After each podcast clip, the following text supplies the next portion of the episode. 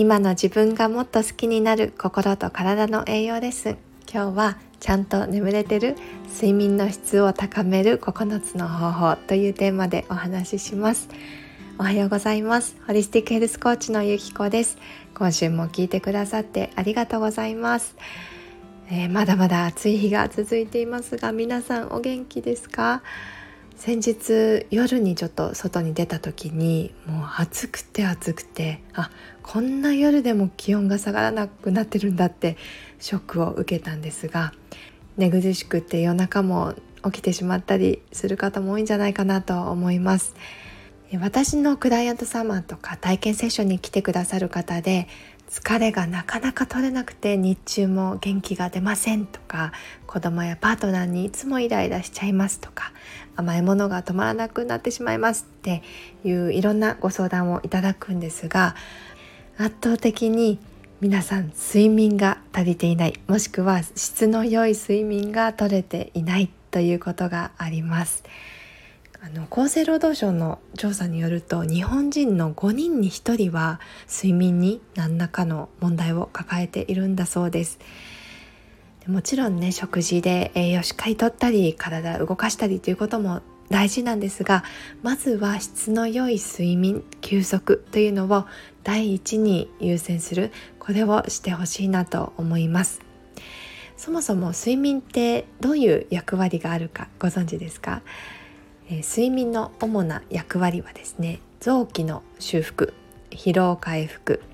そして食欲ストレス成長代謝などをコントロールするホルモンを分泌するそして記憶の整理や定着などが挙げられますただ睡眠時間が十分に足りていなかったり睡眠の質が悪いとこれらの役割がしっかり働かなくなってしまうんですよね。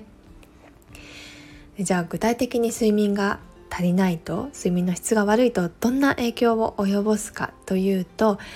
まずは体重の増加ですね。空腹感や満足感をコントロールするホルモンの働きが鈍くなって脂肪を溜め込みやすくなります。寝不足の時とか疲れてる時って甘いものとかお菓子とか無性に食べたくなりませんか？私もこれすっごくあってで当時は寝不足が原因であのホルモンの働きが鈍くなったせいだって知らなかった時はその急に襲ってくる謎の食欲になんか精神的にもかなりあの追い詰められていました。そうあとはまああの2型糖尿病のねリスクも高まったりっていうのもあります。あとは病気にかかりやすくなる。免疫力が低下して感染症にかかりやすくなったり心臓病やがんのリスクも高めるなんていうふうに言われています。それから気分障害やうつの原因にもなります。寝不足でストレスがかかりすぎると気分の落ち込みとか無気力不安などの症状が現れて、えー、最悪うつ病につながる恐れもあります。脳の機能がうまく働かなくなるということですね記憶や判断問題解決などといった脳の機能が鈍くなって集中力や生産性が低下してしまうんです昔の私も疲れている時でもうなんかもう目をこすりながらパソコンで作業したりあの勉強したりっていうのをしてたんですけどまあ頭に入ってこないんですよね。で今はこう夜は脳を使うことはしないでリラックスするようにしたりあとは日中も眠気を感じたら15分とか20分ぐらいのあのパワーナップですねお昼寝をするとまた集中できるようになるのであの集中できないなと思うの時は本当に寝るっていうのがとても大切です。えーと、あとはですね悪い影響としては肌の老化ですね。成長ホルモンの分泌量が減少して代謝や血流も悪くなるのでシミとかシワ目の下のクマなど肌のトラブルっていうのが増えてしまいます。サプリメントとかこう化粧水美容液とかねいろいろこうケアすることはできるんですがやっぱり限界があるなというふうに思います。私も社会人の頃は毎日生活リズムがぐちゃぐちゃでで睡眠もあの十分に取れていなくってで当時はもうそれこそお高い基礎化粧品をたくさん塗り込んででやってたんですけどなんかいまいち調子が悪くてあのニキビとかあのすごく悩んでいてでなんですがこう良い睡眠がね取れるようになった今の方がトラブルが圧倒的に少ないなと思うのでやっぱり睡眠の大切さをあの身に染みて感じています。はい、ではじゃあその睡眠の質を上げるためにはどうしたらいいのかということで9個のポイントがあるのでちょっとご紹介します。まず1つ目は毎日同じ時間に起きて同じ時間に寝るということです。これ意外とあの週末とかにね寝だめをしようとか思う方とか、まあ、もちろんねお休みの日だからもう今日はゆっくり寝ようってあのなると思うんですけどなるべくあの平日も休日も同じ時間に起きてでもしあの眠気を感じる場合は午後ね早めの時間にこう、ね、あのお昼寝をした方がベターです。その毎朝毎晩同じ時間に起きて寝るっていう体内のリズムができてくると体内時計が整って質の良い睡眠というのが取れるようになっていきます。これができてくると目覚まし時計がなくても自然と起きられるようにもなりますそして2つ目のポイントは日の光を浴びるということです朝起きたらこうカーテンを開けて太陽の光をしっかり浴びて体を目覚めさせてください。日中も意外とこうオフィスでお仕事されてる方とか特にあんまりこう光を浴びないっていう方が多くいらっしゃるのでちょっとね休憩の時に外に出たり職場でもなるべくこう窓の近くに座ってみるとかねできるだけ日光を浴びられるように工夫するといいかなと思います。3つ目は体を動かすです。心地よい眠りにつくためにはやっぱり運動は大切です。やっぱりこれ女性とかも働いてる方そして子育てされてる方とかなかなか運動の時間が取れないという方多いと思います。なので本当にこう近所をね10分20分お散歩するだけとか家の中でできる簡単なこう足の上げ下げとかねあと家事しながらちょっとあの大きく動いてみるとかこうできることから習慣にしていくといいかなと思います。ただ寝る前の運動っていうのは交感神経に刺激を与えて興奮状態になってしまうので避けてください。続いて4つ目は寝る3時間前までに夕食を終わらせるということです。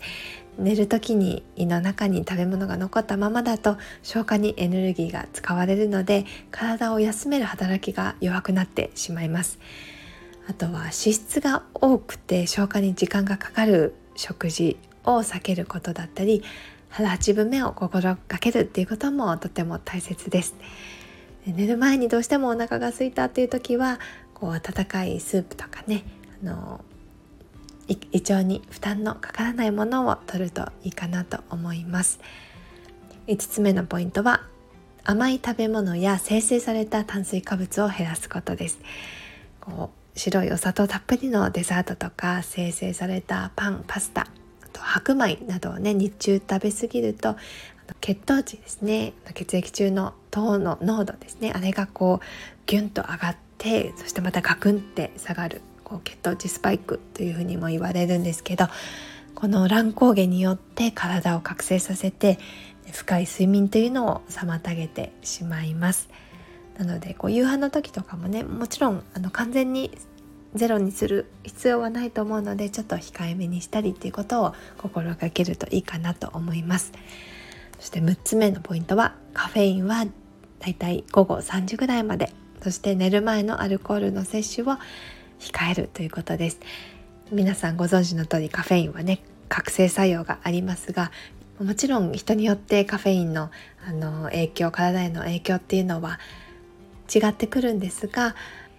夕方以降に摂取すると睡眠に影響してしまう方が多いのでなるべく3時頃までにするといいかなと思います。またアルコールもですね脳の中枢神経を刺激して睡眠サイクルを妨げてしまいます逆にこう眠れない時にお酒飲んでっていう話も聞いたことあるかもしれないんですがお酒はこう一時的に眠気を誘うんですがアルコールを分解しようとする働きが出てきてそれが眠りを浅くしてしまうので実は逆効果なんです。あとはやっぱり利尿作用があるので夜中にねあの手洗いに行きたくて熟睡できないっていうこともあるのでこうお酒の飲み過ぎっていうのは控えましょう。はい、そして7つ目は寝室を快適な空間にするということです。物で溢れていたり散らかった部屋では熟睡しづらいですよね。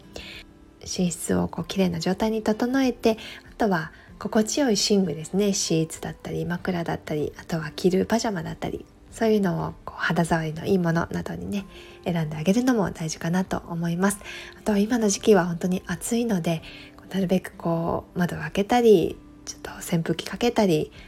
快適な温度とか湿度にするっていうのも大事かなと思います、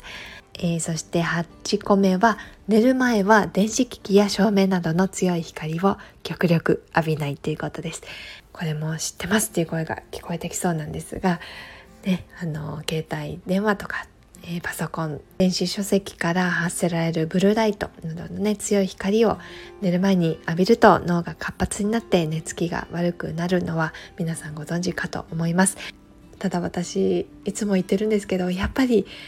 あの特にお子さんいらっしゃる方とかお仕事されてる方って携帯とかをゆっくり見られるのって本当に夜の時間になると思うので本当2時間前3時間前までにのシャットダウンするっていうのは現実的ではないかなと思うので最悪こう寝る前まで見てもダラダラ見ずにちゃんと区切りをつけてでそこからこうちょっとストレッチしたり5分だけ瞑想したりとかしてこれから寝るんだよっていうのを脳に教えてあげるようなそんな習慣を挟んであげてから寝るっていうのがいいかなと思います。あとは夜中にね目が覚めてこう携帯とかでこうあパッて今何時だろうとか思って見ちゃう方いませんか？これもの携帯の光が少しでも目に入ると眠りに戻るのが難しくなってしまったりするのでいっそのことをこう寝室にね携帯とかを持ち込まないっていうのも手かなと思います。はい、そして9個目最後は寝る前はリラックスできることをするということです。ちょっと今の話と重複しちゃうんですが寝る前はこうフル回転の状態だった脳を徐々にあの就寝モードにしていく必要があります。ストレッチしたり瞑想音楽などで精神を落ち着かせる時間を持ってください。あと私が意識してるのは寝る前は楽しかったことだけイメージするっていうことも大切にしてます。寝る前にそのストレスとかそのやった嫌だったこととか心配事怒りとかそういうのを考えてしまうと本当に眠れなくなってしまうので今日あった嬉しかったこととか感謝だなと思うことを考